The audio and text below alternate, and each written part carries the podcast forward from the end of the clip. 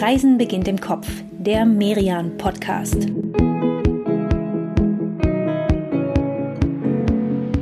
Hallo und herzlich willkommen zur ersten Ausgabe von Reisen beginnt im Kopf in 2021. Wir freuen uns sehr, dass ihr wieder dabei seid, zum ersten Mal in diesem Jahr und ab jetzt ganz regelmäßig alle 14 Tage. Wir haben uns für diese Jahresauftaktfolge heute etwas ganz Besonderes vorgenommen. Bis jetzt sind wir ja mit euch vor allem in Städte gereist, meistens für ein Wochenende. Diesmal holen wir deutlich weiter aus. Keine Stadt, keine Region, kein Land, nein, wir nehmen uns die ganz große Runde vor. Einmal um die Ostsee. 8000 Kilometer um und bei, ein Sehnsuchtstrip in dieser Zeit der 15 Kilometer Radien.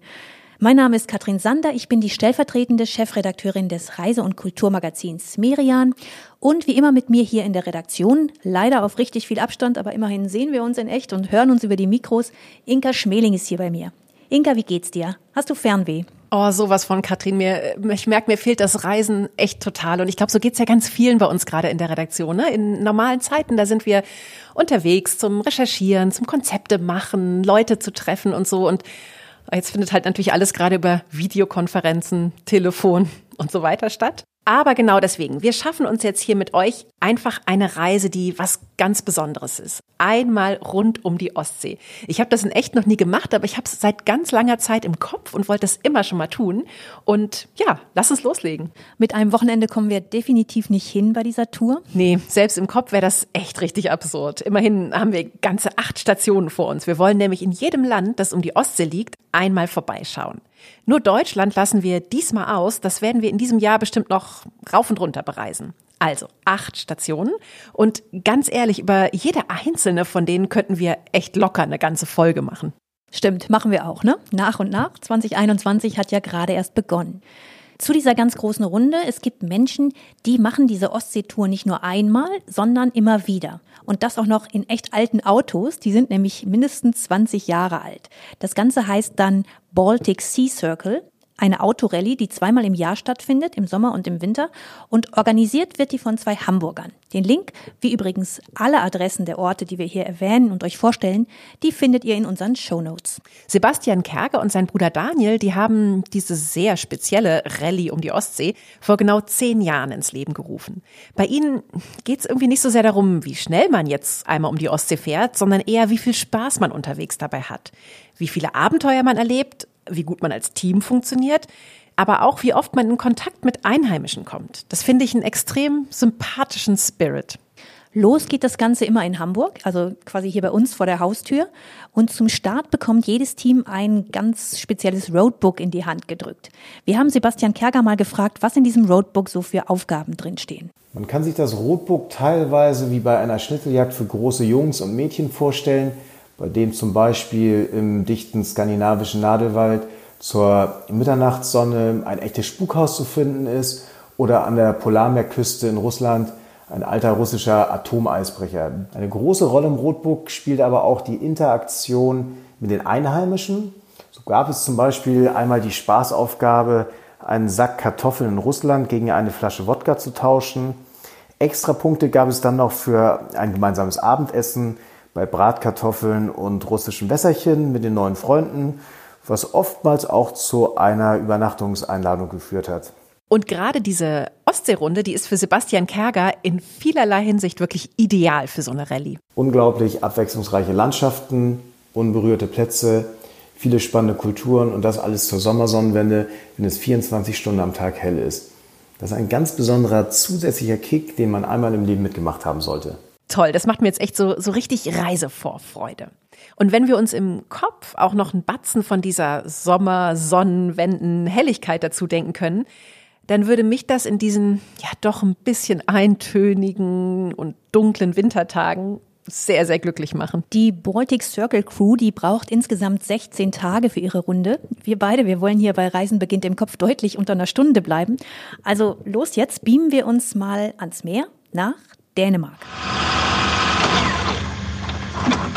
Und schon sind wir in Kopenhagen. Das freut dich ganz besonders, Inka. Du bist ja hier bei Merian unser großer Kopenhagen-Fan. Oh, und zwar sowas von, da hast du recht, Katrin. Ich habe hier mit meinem Mann, unserem damals vierjährigen Sohn und unserer sieben Monate alten Tochter mal einen Monat lang gelebt. Da hatten mein Mann und ich gleichzeitig Elternzeit und wir haben beschlossen, diese Elternzeit in einer sehr gemütlichen Dachwohnung hier im Viertel Arme zu verbringen. Seitdem bin ich oh, hin und weg von dieser Stadt. Das kann ich verstehen. So lange war ich zwar nicht da, aber auch schon ein paar Mal. Und ich finde es immer toll, wie Kopenhagen es schafft, äh, Extreme so auf verblüffend lockere Weise zu verbinden. Also total urig und gemütlich am Nyhaven und hypermodern zum Beispiel in Vierteln wie Örestad, die komplett neu gebaut sind mit toller Architektur von spitzen Leuten, die zum Teil wirklich irre Sachen machen. Bjarke Ingels ist so einer, der hat zum Beispiel Copenhill gebaut. Das ist eine Müllverbrennungsanlage mit Skipiste auf dem Dach. Wir haben ja gesagt, wir beschränken uns in jeder Stadt auf ein, zwei Spots, Inka. Deswegen wenn du nur eine einzige Sache machen könntest in Kopenhagen auf dieser Reise im Kopf, welche wäre das dann? Hm. Oh, das ist eine gute Frage und eine ganz schöne Herausforderung. Weißt du, für mich ist es irgendwie in Kopenhagen, da sind es so, ja, da sind es irgendwie nicht die klassischen Sehenswürdigkeiten, die ich hier besonders finde, sondern es ist eher so diese Stimmung. Ich kenne keine andere Stadt, in der man so gut sieht, was eine durchdachte Stadtplanung bewirken kann. Kopenhagen ist da echt so eine Art Gesamtkunstwerk. Daher lass uns an dieser Station doch mal nicht bloß an einen Ort gehen, sondern stattdessen ein Fahrrad ausleihen und kreuz und quer durch die ganze Stadt radeln. Du weißt aber schon, dass das jetzt ein bisschen gemogelt ist, schon beim ersten Stop, ne? Kreuz und quer durch die Stadt fahren als Lieblingsort. Siehst doch einfach mal so, die Kopenhagener Radwege, die sind eine Sehenswürdigkeit für sich. Die sind super breit durch Bordsteinkanten, sowohl von den Fahrspuren für Autos, aber auch zu den Fußgängern hin abgetrennt. Und an den großen Kreuzungen dann auch noch auffällig blau markiert. Wir hatten uns damals in diesem Elternzeitmonat, den wir hier verbracht haben, ein Christiania-Fahrrad ausgeliehen mit so einer Kiste vorne und da saßen unsere Kinder drin und auch die waren ganz begeistert. Als Fußgänger allerdings musst du dich erstmal auch daran gewöhnen, ne, an diese Fahrradhighways überall in der Stadt. Die Kopenhagener, die legen jeden Tag 1,4 Millionen Kilometer zurück mit dem Fahrrad und die Hälfte aller Menschen in der Stadt sind mit dem Fahrrad unterwegs. Und alle anderen, nämlich 97 Prozent der gesamten Stadtbevölkerung, sagen, sie seien mit den Radfahrbedingungen in ihrer Stadt zufrieden. Das sind echt Zahlen, puh, wir beide kennen ja die Hamburger Radwege gut und ich wette, das sähe hier anders aus. Aber wenn du so von der Stimmung dieser Stadt schwärmst, du kannst mir nicht erzählen, dass es nur an den Radfahrern liegt, oder? Nee, ich glaube, die gute Stimmung hier, die kommt von dem Kerngedanken, der hinter all diesen kleinen Maßnahmen hier und da steckt. Und für diesen Kerngedanken ist vor allem ein Mann verantwortlich und das ist Jan Gehl. Jan Gehl, das ist der Guru aller Stadtplaner, kann man sagen, oder? Mittlerweile mindestens so bekannt wie die Kopenhagener Fahrradwege. Ja, das könnte man definitiv sagen. Und verdient hat er es auch echt. Jan Gehl wird dieses Jahr 85. Studiert hatte er eigentlich Architektur. Aber dann hat er eine Psychologin geheiratet und entdeckt, Häuser und Straßen, die sollen ja nicht nur hübsch aussehen, sondern die sollen auch die Menschen glücklich machen, die an diesem Ort leben. Gehl hat ja diesen schönen Begriff vom menschlichen Maß geprägt und meint damit, Städte sollen Orte für Menschen sein und nicht etwa für den Verkehr. Du hast ihn ja mal in echt, in live für ein Interview getroffen, als du unser Kopenhagen-Heft betreut hast. Wie ist er denn so? Oh, der ist extrem sympathisch, fand ich in dem Interview und so ein Mensch von der Sorte, wo du im Gespräch merkst, der brennt total für sein Thema. Fängt dann ganz wild an zu gestikulieren, erzählt und erzählt und der nimmt seine Sache wirklich ernst. Und genau mit dieser Begeisterung begeistert er auch Kopenhagen für sein Konzept. Und das schon seit den frühen 60ern. Da hat man bei uns in Deutschland noch ganz auf autofreundliche Innenstädte gesetzt. Und in Kopenhagen hat Jan Gehl damals mit der Ströget die erste Fußgängerzone etabliert. Der Typ, der ist echt toll. Hör mal, der sagt zum Beispiel so Sachen wie We know now that first we can form the cities Erst formen wir die Städte, dann formen sie uns. Gehl, der setzt ja sein Konzept vom menschlichen Maß mit seiner Firma schon lange nicht mehr nur in Kopenhagen um, ne? sondern auch in New York, in London, Moskau, Buenos Aires. Die haben bei ihm schon alle nach Rat gesucht. Klar, Kopenhagen zeigt ja auch echt schön, wie gut dieses Konzept aufgeht. Neben den Fahrradwegen gibt's hier zum Beispiel auch besonders viele öffentliche und für alle nutzbare Orte. Und sehr speziell finde ich da diese drei Hafenbäder mitten im Zentrum. Design von Star-Architekten. Das ist hier in Kopenhagen fast schon eine Selbstverständlichkeit. Zum Beispiel von diesem Bjarke Ingels, den wir vorhin ja auch schon genannt haben. Und Katrin, du hast doch damals für unser Kopenhagen-Heft mit deiner Familie sogar mal in einem Haus gewohnt, das Bjarke Ingels designt hat. Stimmt, da haben wir ausprobiert, wie man in so futuristischen Bauten denn auch wirklich wohnt. Und das Haus, dieses Eight House hieß das, das war total abgefahren, wie ein Dorf in der Vertikalen. Du läufst da im Freien am Haus entlang über so einen geschwungenen Spazierweg ohne jede Stufe mit leichter Steigung bis in den zehnten Stock hoch und guckst in die Wohnungen, die auf unterschiedlichen Niveaus liegen und kleine Gärten vor der Tür haben. Total futuristisch. Und damals war ich tatsächlich froh, dass meine Kinder keine Fahrräder hatten in Kopenhagen, weil ich mir mal vorgestellt habe, wie die zehn Stockwerke abwärts düsen. oh, war ja der Albtraum einer Mutter. Okay. Genau dieser Bjarke Ingels, der hat eben auch das Hafenbad Islandsbrügge entworfen, in dem man von einem schicken hölzernen Ponton ins Hafenwasser springt. Dieses Hafenwasser ist sehr sauber und damit ist dieses ganze Ensemble hier auch irgendwie schon ja so richtig Science-Fiction-mäßig, aber in einem positiven Sinne. Ja, ne, als würde Kopenhagen uns allen zeigen, wie es laufen kann, wenn sich alle Mühe geben. Bis 2025 will die Stadt die erste CO2-neutrale Hauptstadt der Welt sein. Hoffen wir mal, dass das klappt. Aber Inka, so gut es mir hier in deinem Kopenhagen auch gefällt, wir sollten uns jetzt mal auf den Weg über die Öresundbrücke machen nach Schweden und dann immer weiter die Ostseeküste entlang, gute 800 Kilometer bis nach Stockholm. Es fällt mir schwer, aber du hast ja recht. Also gut, spulen wir uns mal schnell vor. Auch schön hier. Vor allem diese Lage. Stockholm verteilt sich ja auf 14 Inseln und davor liegen auch noch die Scheren. Das sind nochmal so um und bei 30.000 Inseln. Gut, zum Teil sind das auch nicht viel mehr als Felsen in der Ostsee. Ja, die Ostsee. So hört sie sich an. Ne? Die ist hier bei Stockholm jetzt deutlich mächtiger als am schmalen Öresund vor Kopenhagen. Kein Wunder also, dass eine von Stockholms größten Sehenswürdigkeiten ein Schiff ist, die Vasa. Und ich finde, die gucken wir uns jetzt mal an. Da sind wir schon und boah, müssen ganz schön den Kopf in den Nacken legen, um dieses Prachtschiff hier in seiner Gänze zu sehen. Wow. Wir beide sehen zwar zu Hause in Hamburg durchaus ja auch recht regelmäßig große Container oder Kreuzfahrtschiffe, aber für ein Holzschiff aus dem 17. Jahrhundert ist das hier trotzdem ganz schön beeindruckend. Ja, es war ja auch nicht irgendein Holzschiff, sondern der ganz Stolz des damaligen Königs von Schweden. Das war einer der vielen Gustavs in der schwedischen Geschichte, und zwar Gustav Adolf aus dem Hause Vasa. Tausend Eichen hat er für den Bau dieses Kriegsschiffes fällen lassen, und mit der Vasa, da wollte er aller Welt zeigen, was für eine Großmacht Schweden damals war. Also eigentlich ein echtes Angeberschiff, oder? Dazu passt auch, dass die Vasa ja nicht einfach nur groß war. Man hat sich auch mit ihrem Aussehen extrem viel Mühe gegeben. Da sind alleine 500 Holzskulpturen am ganzen Schiff verteilt. Aber genau diese Angeberei, die war dann auch im wahrsten Sinne ihr Untergang. Dem König war seine Machtdemonstration wichtiger als die Statik des Schiffes. Angeblich übrigens, weil der dänische König zeitgleich ein ähnlich prächtiges Kriegsschiff bauen ließ.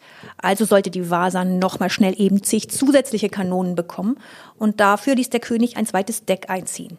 Die Vasa hatte also sehr, sehr viel Überbau, aber unter der Wasserfläche viel zu wenig Gegengewicht. Und deshalb war sie extrem kippelig. Das klingt eigentlich fast alles so ein bisschen zu dumm, um wahr zu sein. Aber ein bisschen besser versteht man dieses königliche Geprotze und Geprahle vielleicht, wenn man schaut, in welcher Zeit das Schiff damals entstanden ist.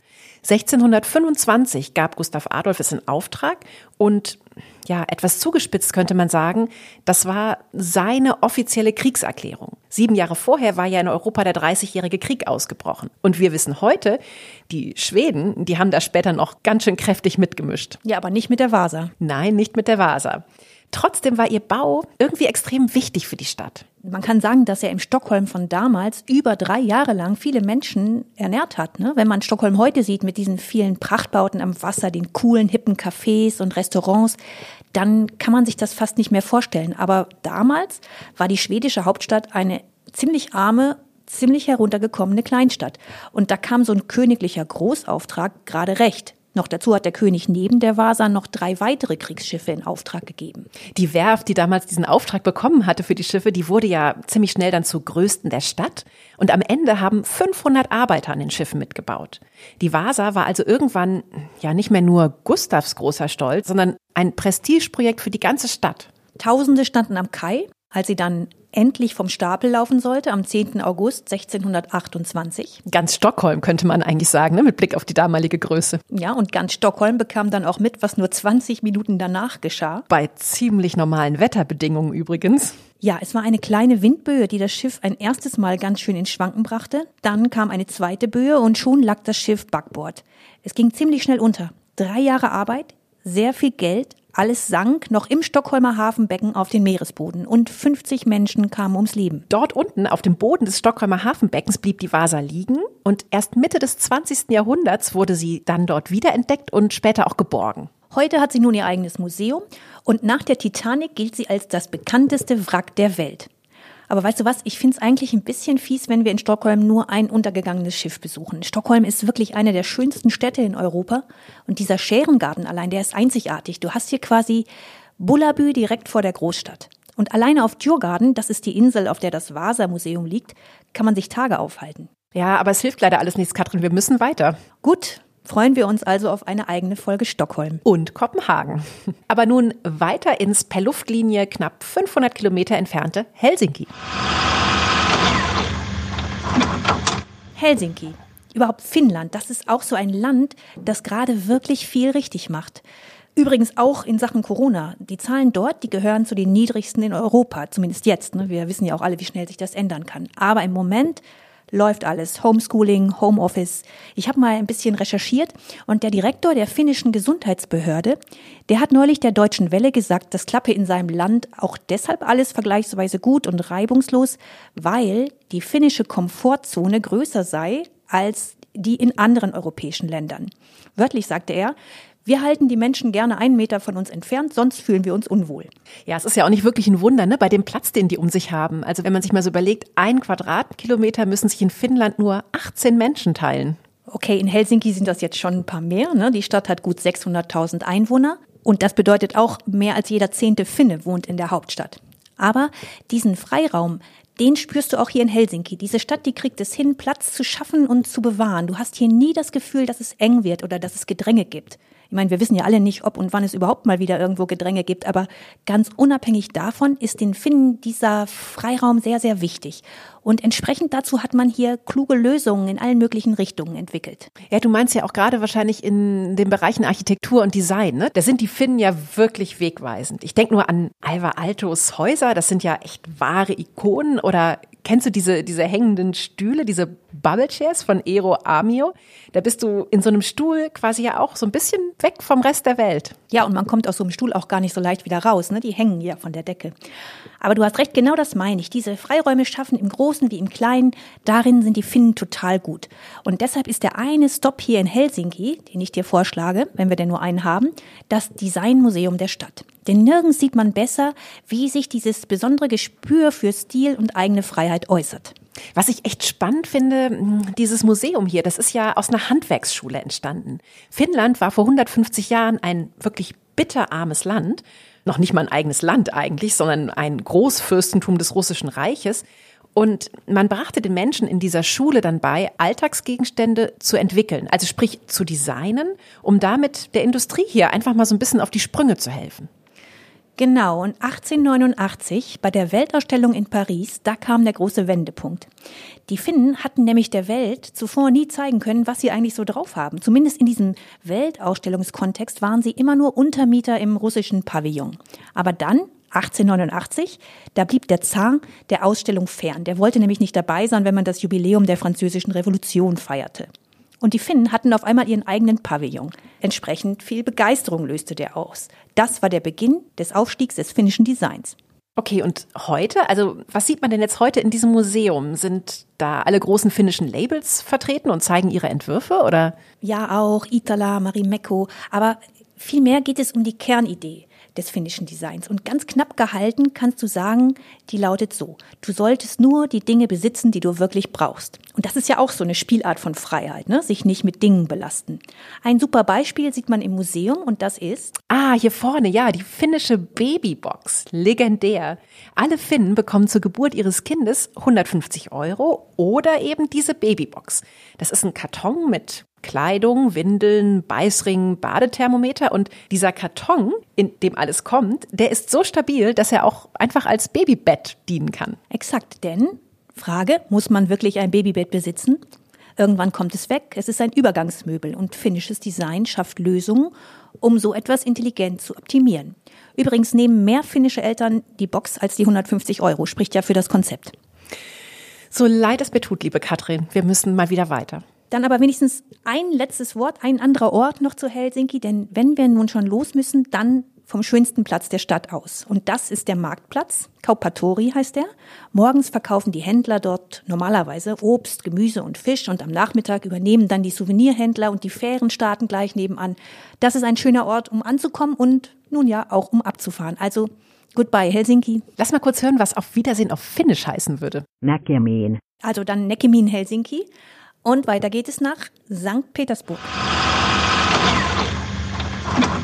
St. Petersburg. Das ist ja für viele Ostseeumrunder und auch Ostseekreuzfahrer das Highlight ihrer Reise, diese alte Zarenstadt, das Prestigeprojekt von Peter dem Großen. 1703 hat er sie gegründet und hier mit dieser Stadt wollte er sich ja so seinen Traum von von Russland als großer Seemacht erfüllen. Ja, genau, auf der einen Seite. Auf der anderen Seite sollte Petersburg sein Fenster nach Europa sein. Ne? Diesen, dieses Leitmotiv, das kennt man. Einerseits das Schaufenster, das zeigt, wie weltoffen und modern Russland ist, aber natürlich auch das Fenster, von dem er Europa gut im Blick hat. Ne?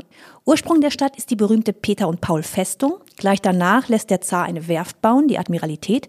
Und das Bild, das wir alle von St. Petersburg im Kopf haben, ne? die Paläste, die Eremitage, die Villen, das entsteht, als Peter 1712 entscheidet, dass die Stadt Russlands Hauptstadt werden soll. Ab da ist Moskau dann erstmal abgeschrieben. Peter verlangt, dass alle Aristokraten hierher ziehen und entsprechend wird gebaut und gebaut. Moskau dagegen ist damals ja eine Stadt, in der überall noch alte, einfache Holzhäuser stehen. Aber sowas will Peter in seiner neuen Stadt überhaupt nicht mehr sehen. Gebaut werden darf hier nur aus Stein und zwar mit Eleganz und Pracht. Keiner darf sich lumpen lassen. Und das alles in einem rasanten Tempo. Der Zar holt dafür übrigens auch viele deutsche Arbeiter in die Stadt und verspricht ihnen dafür deutsche Schulen für ihre Kinder, deutsche Cafés, Restaurants, sogar eine deutsche Zeitung. Die St. Petersburger Zeitung, die gab es bis 1915 noch. Entstanden ist so eine Stadt, die von ihrer Szenerie her etwas wirklich geradezu Märchenhaftes hat. Jetzt mal von aller harten politischen Realität abgesehen. Die Eremitage zum Beispiel, ein Museum, das den Besucher wirklich geradezu überwältigt. Das kannst du gar nicht komplett erkunden. Ja, jemand hat mal ausgerechnet, dass es acht Jahre dauern würde, wenn man sich jedes Kunstwerk in der Eremitage wirklich und sei es auch nur kurz ansehen würde. Das jetzt mal nur, um die Dimensionen klar zu machen. Und wenn ihr euch jetzt fragt, ja, was soll ich denn dann dort überhaupt ansehen? Dazu haben wir eine Kunstkennerin gefragt, die Kunsthistorikerin Anastasia Pazai. Die führt die St. Petersburger Art Residence und das Museum für nonkonformistische Kunst. Und sie hat uns geschrieben, guckt in der Eremitage auf jeden Fall aus dem Fenster. Exakt. Da Vinci, Tizian, Rembrandt, Picasso, das alles hängt ja in der Eremitage und das empfiehlt sie auch alles. Aber der Blick aus den Haupträumen des Winterpalais auf die Neva und den Palaisπlatz, der sei in der Stadt einfach einzigartig schön. Wo wir gerade beim Palast sind. Untrennbar mit St. Petersburg verbunden ist ja auch dieses eine sagenumwobene Zimmer, dem Forscher auf der ganzen Welt jetzt schon seit 80 Jahren hinterherjagen. Das Bernsteinzimmer. Dahin, beziehungsweise zu seiner Kopie, lass uns doch noch mal einen kleinen Abstecher machen, ja? Sehr gerne. Reisen wir also kurz noch ein Stück weiter im Kopf in den Petersburger Vorort Zarskoje Selo. Da steht nämlich der Katharinenpalast. Das Bernsteinzimmer war ein Geschenk von König Friedrich Wilhelm I. an Peter den Großen. Und übrigens kein zufälliges Geschenk, sondern Peter hatte sich das regelrecht gewünscht und schenkte Preußen dafür 55 lange Kerls. Soldaten waren das für sein Garderegiment. Boah, schon eine ganz schön gewöhnungsbedürftige Geschenkkultur, finde ich. Wobei, also schön war das Zimmer ja zweifellos. 100 Quadratmeter groß, Edelsteine überall, vergoldete Leuchter, Florentiner Mosaiken und eben Bernstein überall an den Wänden. Man sprach damals sogar vom achten Weltwunder. Ja, und das verschwand dann in den Wirren des Zweiten Weltkriegs. Was man weiß, die Deutschen bauen 1941 den ganzen Schmuck ab und bringen alles nach Königsberg, heute Kaliningrad. Von da soll der Schatz dann nach Westen transportiert werden und dabei verliert sich die Spur bis heute. Seitdem ist er verschollen und Profis und Amateure suchen überall danach. Angebliche Spuren gab es schon in Afrika, in den USA oder auch in Walpersberg in Thüringen. Ja, aber die führten alle ins Nichts. Doch zumindest gibt es heute jetzt wieder die Kopie, zusammengesetzt aus einer halbe Million Teilen und 2003 zum 300. Geburtstag von St. Petersburg frisch eingeweiht. Gut, äh, genug der Zarenschätze. Unsere Tour geht weiter ins Baltikum.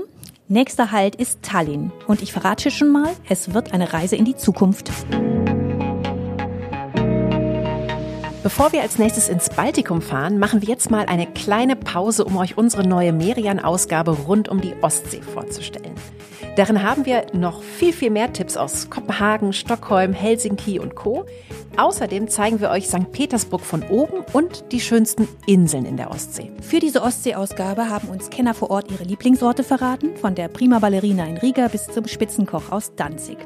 Und außer der neuen Ostsee-Ausgabe haben wir bei Merian natürlich schon viele spannende Ausgaben zu allen möglichen anderen Orten in Deutschland und in aller Welt gemacht. Merian ist das erste und führende Reise- und Kulturmagazin in Deutschland und erscheint jeden Monat zu einer anderen Stadt, Region oder einem Land und das seit mehr als 70 Jahren. Die aktuelle Ausgabe findet ihr am Kiosk und im Buchhandel und wenn ihr in unserem Programm stöbern wollt, klickt einfach auf merian-shop.de. Da sind wir wieder und zwar in Tallinn, der Hauptstadt von Estland.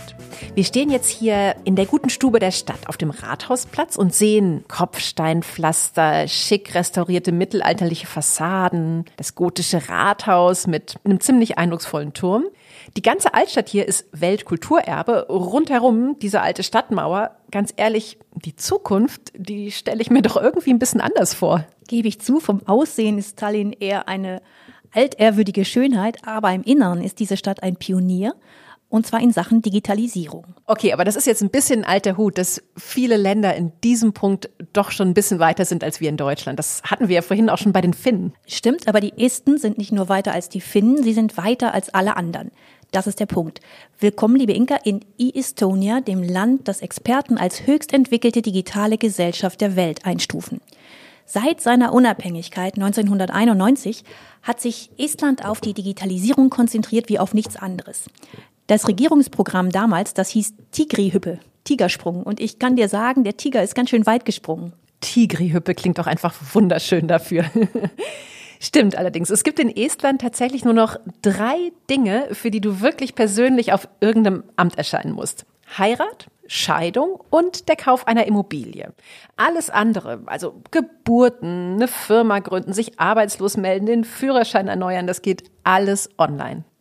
Jeder Este, der hat eine Bürgerkarte, die ist Führerschein, Ausweis, Versichertenkarte, sogar Bibliotheksausweis, alles in einem. Und es geht sogar noch weiter. Die Esten, die haben schon ihre ganze Verwaltung digitalisiert. Jetzt sind sie auch noch dabei, sie zu automatisieren. Es klingt gleichzeitig irgendwie auch ein bisschen spooky, oder? Also, was passiert denn da genau? Ja, nehmen wir mal an, du wirst Mutter.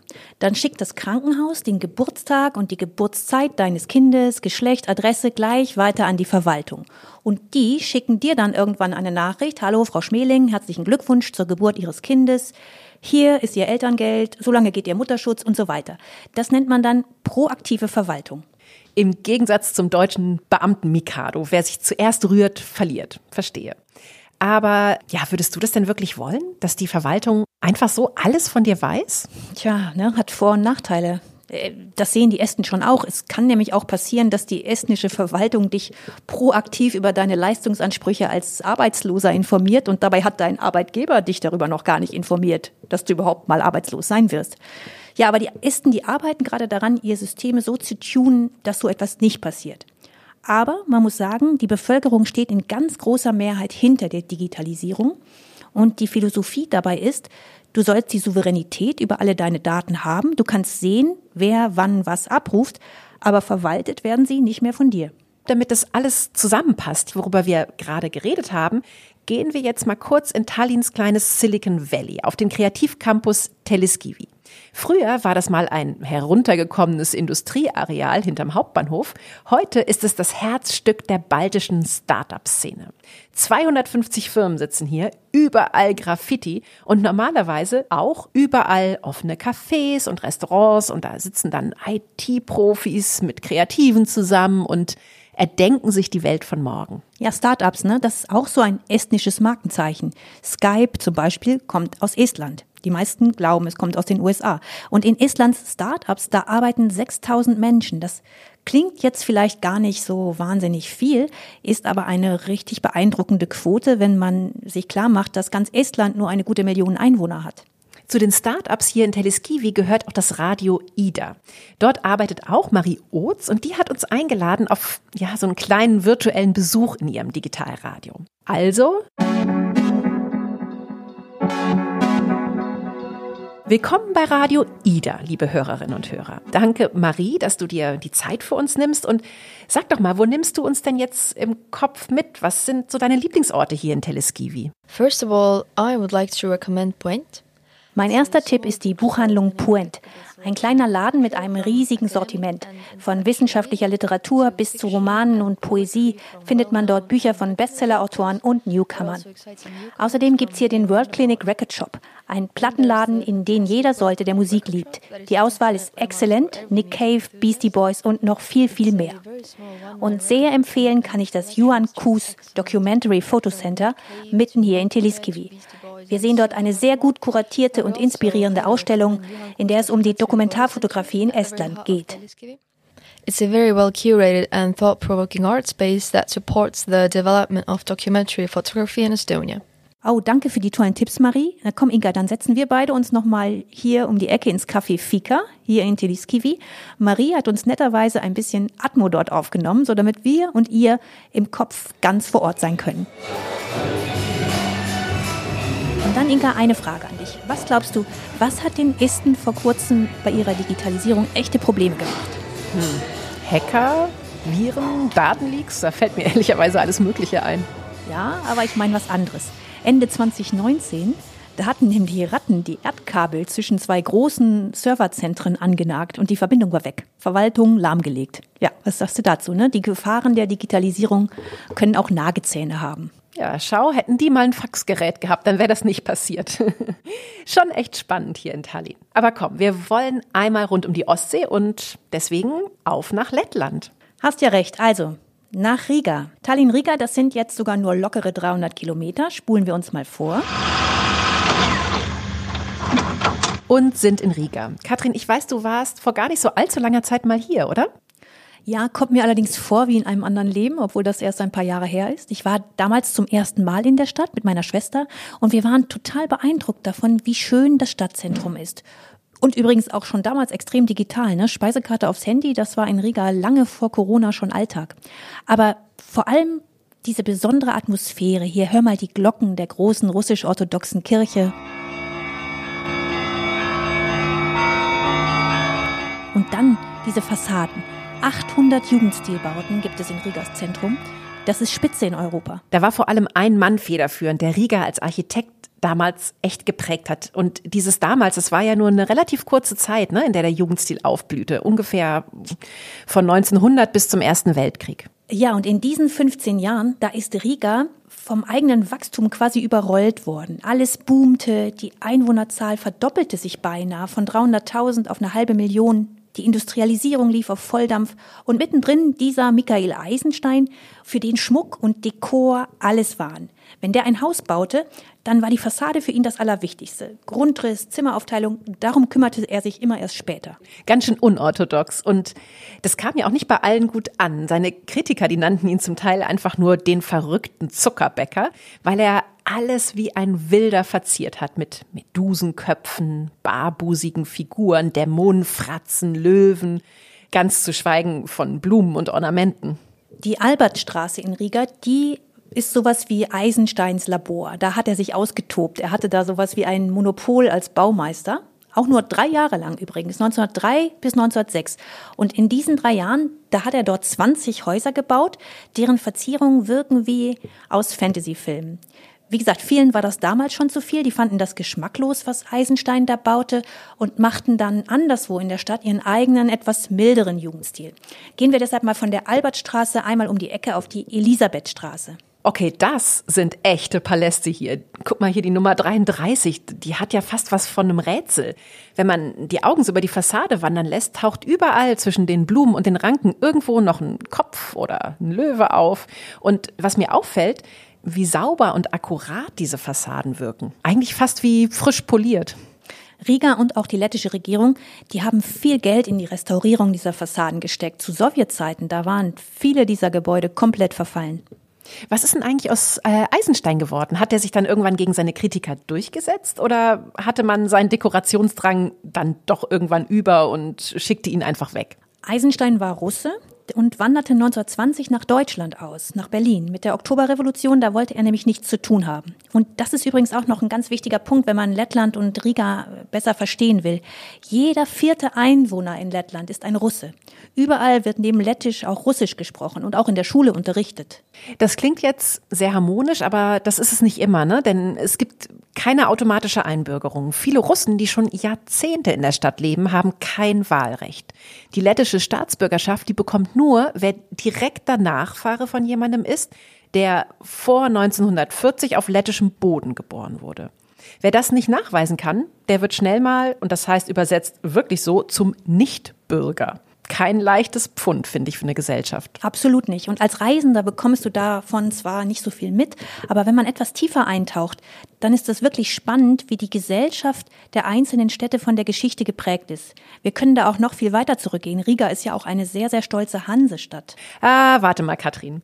Das Thema Hanse, das sparen wir uns mal auf, denn leider, leider müssen wir uns jetzt aus Riga gedanklich schon wieder verabschieden. Nach Estland und Lettland fehlt uns jetzt hier im Baltikum nur noch Litauen. Also, nochmal etwas die Küste entlang. Nach Klaipeda. Ausnahmsweise mal keine Hauptstadt, sondern ein kleines, hübsches Hafenstädtchen. Gerade mal 150.000 Einwohner, überall Kopfsteinpflaster, Fachwerk, dicke Steinmauern.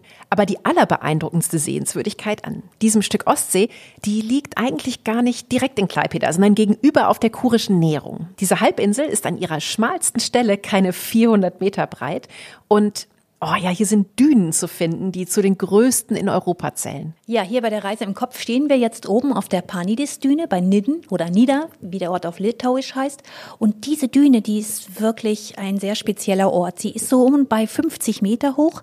Genauer kann man das gar nicht sagen, denn als Wanderdüne verändert sie sich ständig. Jedes Jahr bewegt sie sich ein Stückchen weiter gen Osten, manchmal nur einen halben, manchmal ganze 10 Meter im Jahr. Das Örtchen Nidden, das musste deswegen immer mal wieder aufgegeben und und an anderer Stelle neu aufgebaut werden. Oh, stell dir das mal vor, ne? du lebst in einem Ort, der nach und nach vom Sand verschluckt wird. Also so, wir haben ein bisschen, ich weiß nicht, eine Naturgewalt in Zeitlupe. Der Name, der sagt das ja auch schon ganz schön, ne? Panidis, das ist die verkürzte Form des litauischen Ausdrucks über Nidden gekommen.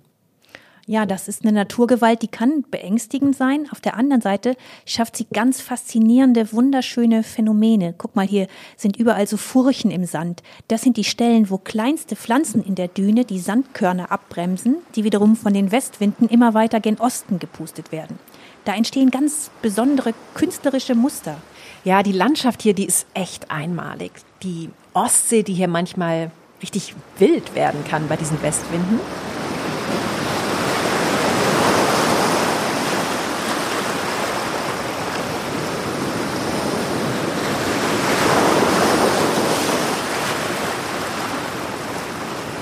Dann diese irren Sandformationen und das blendet ja auch richtig hier, ne? Die Panidis-Düne, die wird auch weiße Düne genannt. Und dann überhaupt noch dieser, dieser weite Blick von hier oben. An klaren Tagen sieht man bis rüber auf das Gebiet der, der russischen Föderation da hinten um Kaliningrad. Die Natur hier, die hat es schon ganz vielen Besuchern angetan. Thomas Mann hat sich hier sogar ganz spontan ein Ferienhaus gekauft, als er 1929 mit seiner Familie hier in der Gegend Urlaub gemacht hat. Mann ist ja nach seiner Kindheit in Lübeck immer ein großer Ostseekenner und Liebhaber gewesen. Aber so schön er es auch fand in Travemünde oder auf Hiddensee, dieses wilde Stück Ostsee hier auf der kurischen Nährung, das hat ihm ganz besonders gefallen. Lange hat er aber leider nicht Freude an diesem neuen Ferienhaus gehabt. Die Familie Mann, die verbrachte die Sommer 1930, 31 und 32 hier. Aber in diesem letzten Sommer 1932, da bekam sie hierher schon ein Paket geschickt mit einer angekokelten Ausgabe seiner Buddenbrooks. Wenige Monate später mussten die Manns in die Emigration gehen und noch später riss sich ausgerechnet Hermann Göring ihr Ferienhaus auf der kurischen Nährung unter den Nagel. Elchwald hat er es genannt. Heute heißt es wieder einfach Thomas Mann Haus und ist ein litauisch-deutsches Kulturzentrum, das übrigens sehr auf den Austausch zwischen beiden Ländern bedacht ist. Und jeden Sommer, normalerweise, gibt es hier ein tolles Kulturfestival mit Konzerten, Ausstellungen, Lesungen. Eigentlich soll es auch diesen Juli stattfinden unter dem Motto Küstenstreifen. Hoffen wir mal. Klingt toll, aber ich zerre dich jetzt trotzdem schon wieder weiter, liebe Katrin. Eine Station haben wir nämlich noch auf unserer Ostseeumrundung. Und zwar Danzig. Wieder so eine Stadt hier an der Ostsee mit einer sehr prägenden Geschichte. Mal war Danzig polnisch, mal preußisch oder deutsch, zeitweilig auch ein souveräner Stadtstaat. Zum Beispiel in den 1920ern, als Günter Grass hier geboren wurde. Grass hat ja viel geschrieben über das Danzig seiner Kindheit, zum Beispiel in seiner weltberühmten Blechtrommel.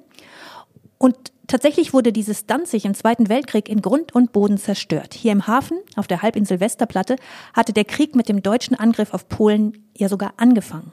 Danzig war nach dem Krieg zu 90 Prozent zerstört. Und das war echt ein ganz besonderer Jammer. Im Mittelalter galt die Stadt ja sogar mal als die reichste der Welt. Aber wenn wir heute jetzt hier so rumlaufen und über den langen Markt schlendern oder hier die Langgasse entlanglaufen, uns die mächtige Marienkirche anschauen oder überall hier diese vielen hübschen Backsteinhäuser, ne? drei, vier Stockwerke hoch, oben oft diese, diese typischen Kaufmannsgiebel, dann könnte man irgendwie fast meinen, es wäre seit der Hansezeit eigentlich kaum was passiert. Genau so soll es auch aussehen. Damit ist Danzig echt eine Ausnahme unter den kriegszerstörten Städten Osteuropas. Hier wurde eben nicht eingeebnet und durch pragmatische Plattenbauten ersetzt, sondern bald nach dem Krieg entschied sich die neue, nun polnische Stadtverwaltung dafür, das alte Danzig wieder zu rekonstruieren. Zum Glück. Ein Publizist hatte damals ja lautstark gefordert, hier eine moderne Wohnsiedlung mit breiten, von Sonne und Luft durchströmten Verkehrsarterien zu bauen. Puh, was Jan Gehl wohl zu diesen Verkehrsarterien sagen würde. Ja, zum Glück bewahrte man damals schon ohne Gels Rat das menschliche Maß. Danzig ist tatsächlich ziemlich gemütlich. Ne? Die Stadt hat rund eine halbe Million Einwohner und diese schönen wiederaufgebauten Häuser, die sind voller Leben. Was ich an der Altstadt sehr interessant finde, Anders als sonst oft ist sie keine reine Einkaufs- oder Bürogegend, sondern hier leben die Menschen wirklich im Zentrum. Und zwar nicht nur die Reichen, die sich ein zentrales Hauptstadtapartment leisten können, sondern auch ganz normale Leute.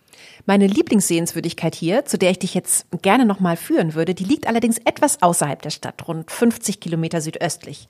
Dort wurde nämlich vor über 700 Jahren vom Deutschen Orden die Marienburg gebaut. Der Deutsche Orden. Uh, da denke ich an finstere Ritter und Kreuzzüge ins Heilige Land. Stimmt das oder alles Klischee? Das stimmt, äh, zumindest in Teilen. Gegründet wurde der Orden tatsächlich während der Kreuzzüge im Heiligen Land. Aber später kämpfte er auch hier in der Gegend des heutigen Danzigs gegen die Menschen, die aus ihrer Sicht Heiden waren. Über 300 Jahre lang hatte der Deutsche Orden hier sogar seinen eigenen Staat. Dazu gehörten große Teile des heutigen Baltikums und eben diese Gegend hier rings um Danzig. Und aus dieser Zeit stammt auch die Marienburg. Ein wirklich imposantes Überbleibsel, diese Burg, Mittelalter zum Anfassen. Zum Beispiel hier der Hochmeisterpalast mit dem großen Remter, also dem Speisesaal. Da könntest du wirklich einen Film drehen. Ja, das ist alles echt Gotik at its best, oder? Absolut. Und dennoch, auch diese letzte Station auf unserer Ostseeumrundung verlassen wir jetzt und kehren in Höchstgeschwindigkeit mit euch zurück nach Hause. Die deutsche Ostseeküste, haben wir ja schon gesagt, die sparen wir uns auf. Dorthin reisen wir mit euch sicher noch in einer anderen Folge in diesem Jahr. Mir hat dieser riesen Roadtrip im Kopf großen Spaß gemacht und wenn euch unsere Hörreise nicht reicht, dann folgt uns gerne auch auf Instagram, denn da sind wir jetzt auch mit Reisen beginnt im Kopf. Und natürlich zeigen wir euch da Ostseebilder, die noch mehr Lust machen auf diese ganz große Tour. Und in zwei Wochen hören wir uns hoffentlich wieder. Inka, wo fahren wir dann hin? Wir machen dann eine Reise, die in nächster Zeit deutlich realistischer sein wird als so eine große Ostseeumrundung durch neun Länder ins deutsche Rhein-Main-Gebiet. Wir waren ja vor Weihnachten mit euch schon mal in Frankfurt unterwegs und haben gemerkt, da sind echt noch richtig viele spannende Ecken rings um die große Stadt. Die haben wir uns für die nächsten Folgen aufs Programm gesetzt. Wir freuen uns sehr, wenn ihr dann wieder dabei seid. Empfehlt uns gerne weiter, haltet durch, bleibt gesund und passt gut auf euch auf. Wir wünschen euch alles Gute.